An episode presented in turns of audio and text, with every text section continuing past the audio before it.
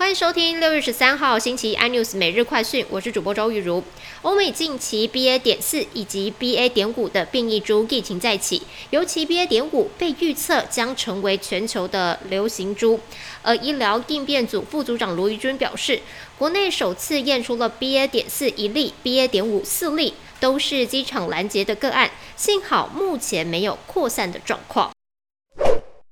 护国神山台积电的股东会中，董事长刘德英才说，今年业绩展望年增三成是可以达成的，产能还是很满。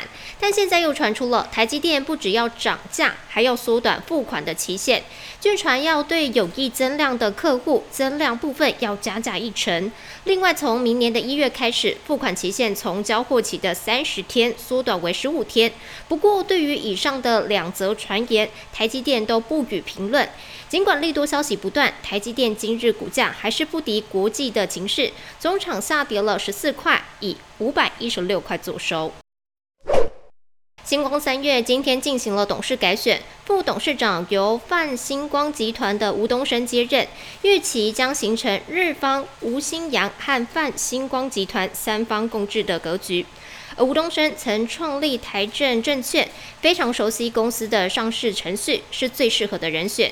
依照这样的人事布局，对星光三月来说，不但是正面的规划，更是彰显三方共治的精神。未来对于推动星光三月的 IPO，有望更为顺利。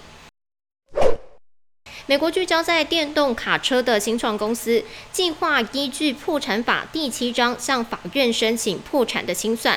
而这家公司上市其实才不到一年，执行长和董事长已经在四个月前请辞。如果这家公司向法院申请破产清算，将成为美股近期市况低迷之际第一家倒闭的电动车新创公司。而在六个月烧光现金，公司的股价今年来已经崩跌了百分之九十三。更多新闻内容，请锁定有线电视四十八八十八 MOD 五零四三立财经台 iNews，或上 YouTube 搜寻三立 iNews。感谢台湾最大 Parkes 公司声浪技术支持。您也可以在 Google、Apple、Spotify、KKBox 收听最新的 iNews 每日快讯。